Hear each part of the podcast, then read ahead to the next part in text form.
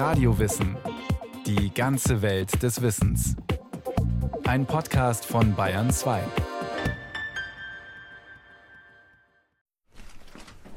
Ja, Gentlemen. Ja. Tisch wurde gedeckt, vier Gänge. Eindecken war gefragt, Vorspeise, Fischgang, Fleischgang und Dessert. Harry Robert Hömpler gehört einer Spezies an, die viele für ausgestorben halten. Er ist Butler und hat vor einigen Jahren am Chiemsee die Agentur Butler Full Service gegründet, die Butler vermittelt und selbst ausbildet. Zu den derzeitigen Schülern gehören der Italiener Carmelo Pecoraro und der Ägypter Adel Abdeldaim. Ihre heutige Aufgabe: den Tisch für ein festliches Dinner eindecken. Das Ergebnis überzeugt den Profi-Butler Harry Hömpler nicht ganz. Also, die Bestecke müssen natürlich in einem gleichen Abstand zur Tischkante liegen. Und das sieht man am besten, wenn man praktisch aus der Länge nochmal schaut. Und da muss man sie auch ein bisschen zu bückeln. Und da sieht man schon, dass die zum Beispiel etwas höher liegen, wie hier unten rechts. Es sind oft nur Millimeter, aber wir sind ja perfekter wie anderes Servicepersonal. Und deswegen ist es notwendig, äh, das nochmal ganz genau zu überprüfen. Gleiches gilt für die Gläser, die müssen in einer Linie stehen. Butler brauchen ein ganz besonderes Gespür für Harmonie und Eleganz. Und sie müssen ein wachsames Auge haben, stets zu Diensten und doch diskret. Also Etikette werden hier auch trainiert, aber insbesondere wenn es um Loyalität und Verschwiegenheit geht, weil Verschwiegenheit ist natürlich das A und O.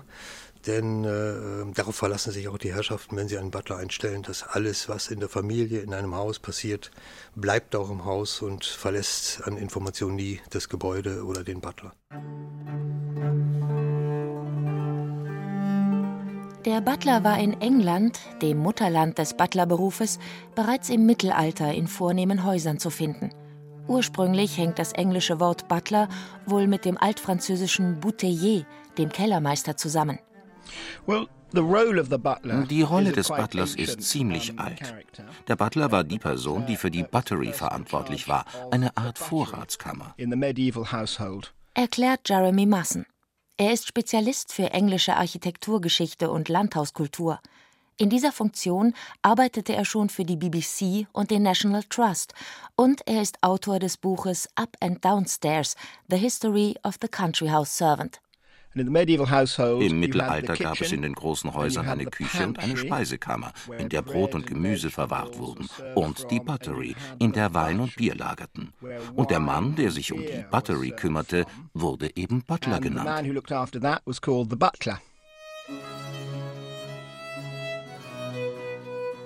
Im England des Mittelalters lebten Adel und Dienstboten eng zusammen. Oft schliefen die Diener am Ende des Bettes ihrer Herrschaft. Doch ab dem 17. Jahrhundert begann sich die englische Aristokratie nach einer privateren und dezenteren Atmosphäre zu sehnen. Das Gesinde sollte hinter den Kulissen bleiben oder noch besser ganz unten. Die Teilung der englischen Herrenhäuser in Upstairs und Downstairs begann. Das Erdgeschoss wurde nun leicht erhöht. Dort und in den oberen Stockwerken befanden sich die Gemächer der Herrschaft. Darunter im Basement bzw. Keller waren die Räume für das Personal.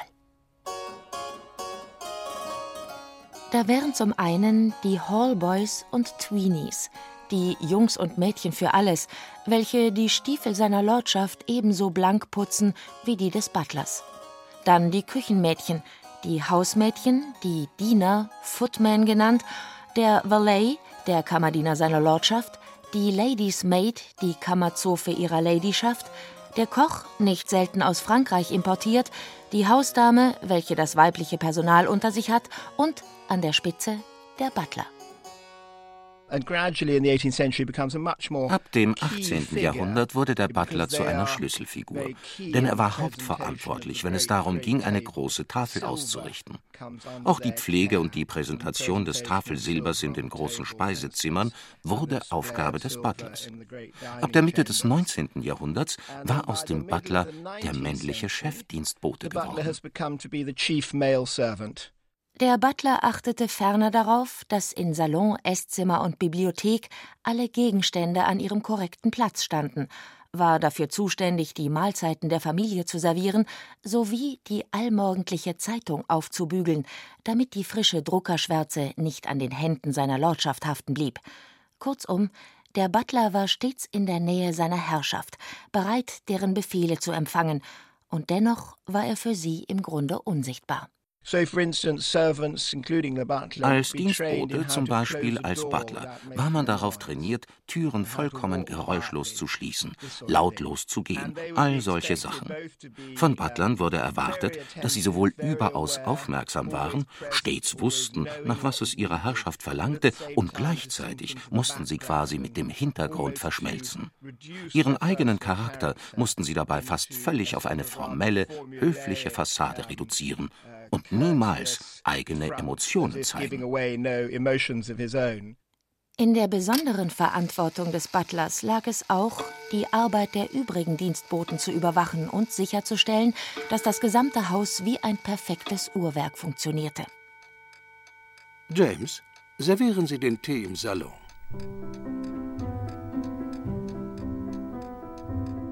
Der Butler James. Ein Klischee, das jeder kennt. Es mag eine kleine Enttäuschung sein, aber in keinem vornehmen englischen Haus hat wohl jemals ein Butler existiert, der James gerufen wurde. Butler wurden niemals mit ihrem Vornamen angeredet. Auch die Herrschaft sprach den Butler stets mit seinem Nachnamen an.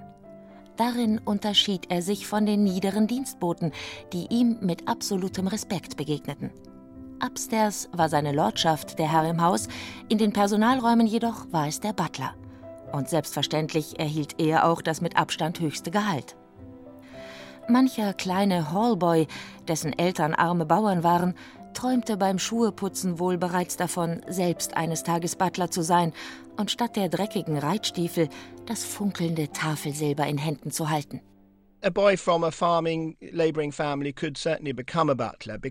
Selbstverständlich konnte ein Bauern- oder Arbeitersohn Butler werden. Diesen Beruf musste man sich über viele Jahre erarbeiten. Du fingst mit 10, 11 oder 14 Jahren als Hallboy in einem Haushalt an. Hallboys waren Dienstboten, die eigentlich nur unten in den Personalräumen arbeiteten und niemals in die Gemächer der Herrschaft gelangten. Sie waren, wenn Sie so wollen, die Diener der Diener und dadurch lernten sie alle Fertigkeiten des Dienens. Ein Hallboy bediente beispielsweise den Butler, die Hausdame und den Kammerdiener bei Tisch und benutzte dabei gutes Porzellan und Silber. So lernte er, wie er eines Tages die Herrschaft zu bedienen hatte.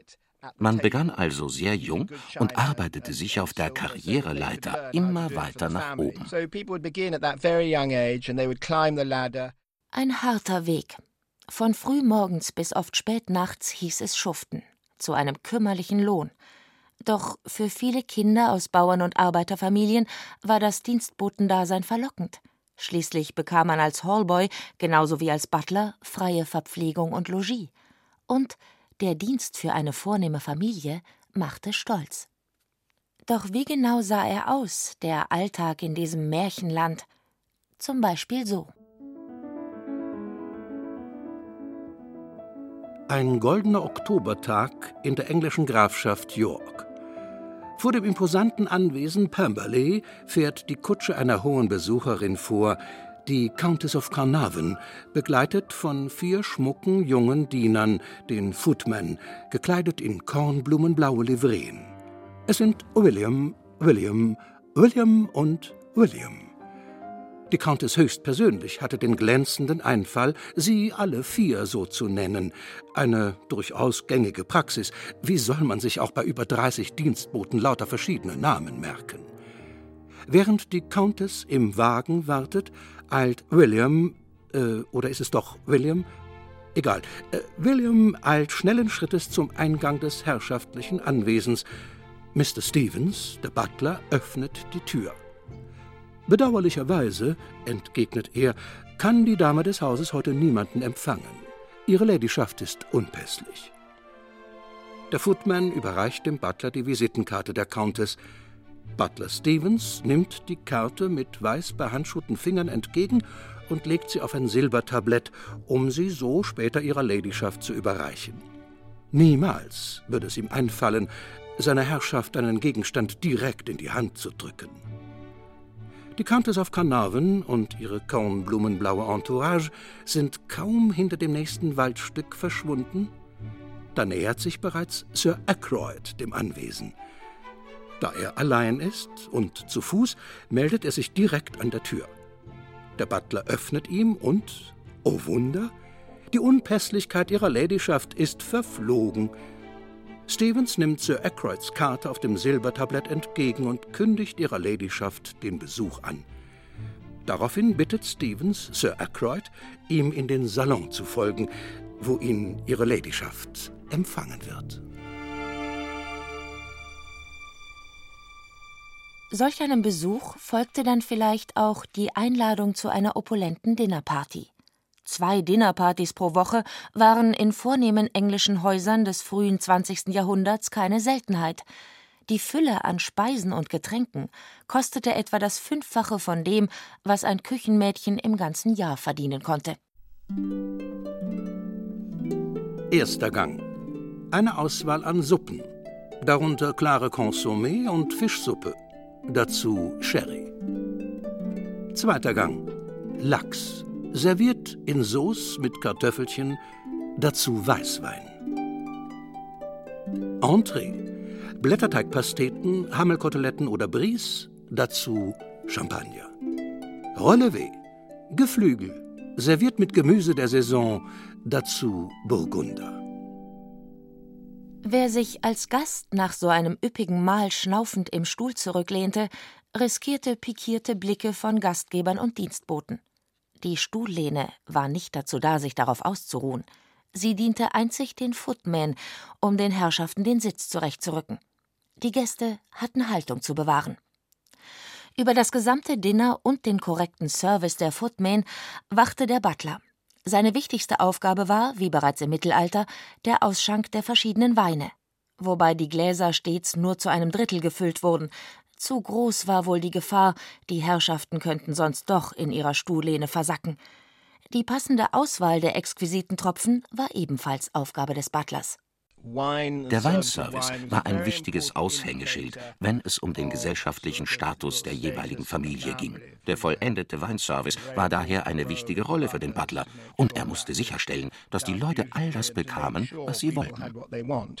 Ein guter Butler war Gold wert. Und ein besonders glänzendes Goldstück unter den Butlern war Anfang des 20. Jahrhunderts Edwin Lee. Also Mr. Lee war Butler in Clifton bei Lady Astor.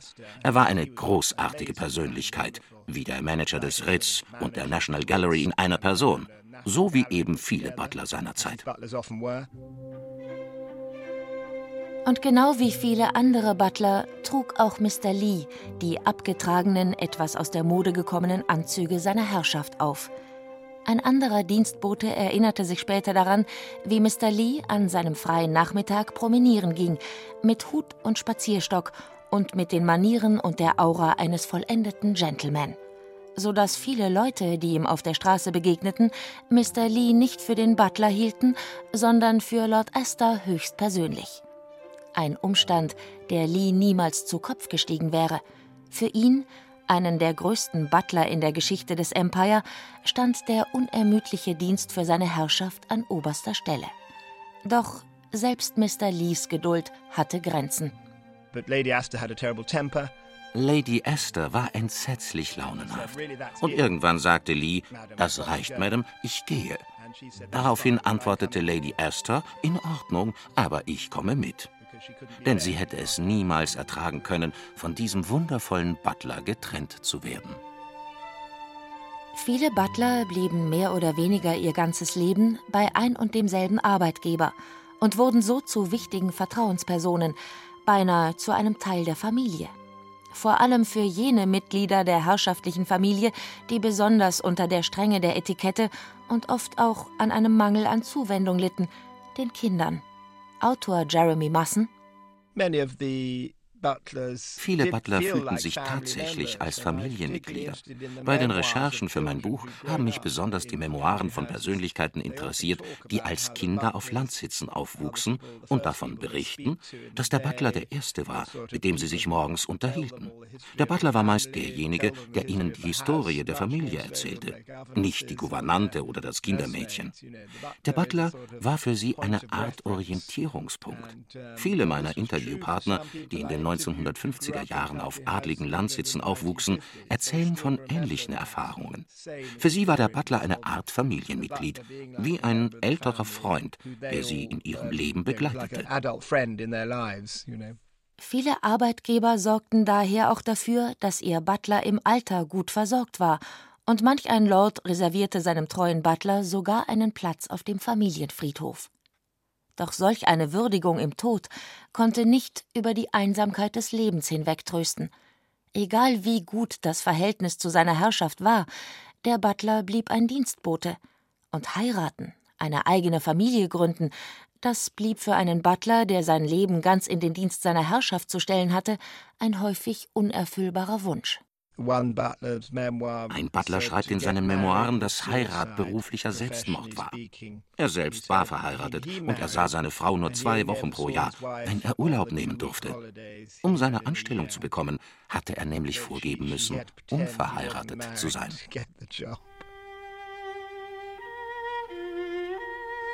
Unter der Fassade des immer freundlichen, rührigen und ausgeglichenen Dieners verbarg sich oft ein trauriger Mann. Das Problem des Alkoholismus war unter Butlern so weit verbreitet, dass viele Krankenversicherungen sich weigerten, Vertreter dieser Berufsgruppe aufzunehmen. In den traditionellen großen Anwesen bekam man als Dienstbote nicht nur ein Gehalt, sondern auch materielle Vergünstigungen. Der Butler zum Beispiel durfte alle Weinflaschen behalten, die für ein Dinner abgefüllt, aber nicht ausgetrunken worden waren. Manche verkauften den Wein und manche tranken ihn selbst. Und leider zu viel davon. Vor allem diejenigen Butler, die keine Familienangehörigen hatten und unter der Last der Einsamkeit litten.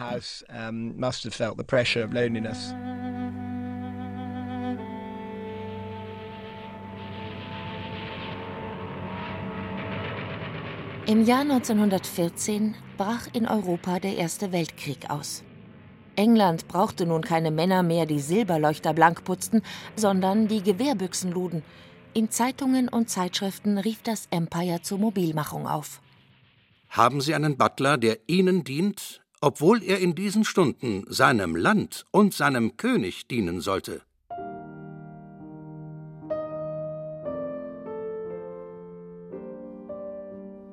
Dem Ende des Krieges folgten Wirtschaftskrise und Inflation, aber auch ein neues Selbstbewusstsein der Arbeiterschicht. Dienstboten verlangten nun höhere Löhne und mehr Freizeit. Männer, ebenso wie Frauen, suchten sich häufig lieber eine Anstellung mit festen Arbeitszeiten in einem Geschäft oder Büro, anstatt sich für das Privatleben fremder Menschen aufzuopfern. Bezahlbare Dienstboten zu finden, wurde für viele Familien zum Problem und manch treuer Butler sah sich plötzlich genötigt, über den Schatten seiner beruflichen Ehre zu springen und Aufgaben zu übernehmen, die eigentlich Kammerdienern und Küchenmädchen zukamen. Nach dem Zweiten Weltkrieg war der Glanz der alten Zeit mit ihren opulenten Dinnerpartys, rauschenden Bällen und rasanten Jagdpartien fast völlig erloschen. Viele Familien konnten sich ihre riesigen Anwesen nicht mehr leisten. Zahlreiche Landsitze wurden vom British National Trust übernommen. Und auch jene Familien, die ihre Häuser bis heute weiterführen, müssen auf die treuen Dienste eines eigenen Butlers meist verzichten. In manchen vornehmen Häusern kann man sie noch antreffen, aber in vielen noch nicht. Und es gibt auch einige Häuser, die nur an den Wochenenden einen Butler beschäftigen oder für große Dinnerpartys.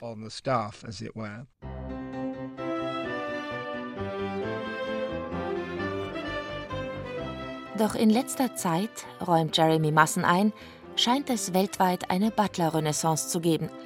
In Asien, den Arabischen Emiraten, aber auch in Europa steigt wieder die Nachfrage nach hochqualifiziertem Hauspersonal und die Zahl derjenigen, die die Kunst des Butlerns erlernen wollen. Zum Beispiel in der Butlerschule von Harry Robert Hömpler. Er betreibt die Agentur Butler Full Service, die Butler an Kunden vermittelt, tageweise oder langfristig.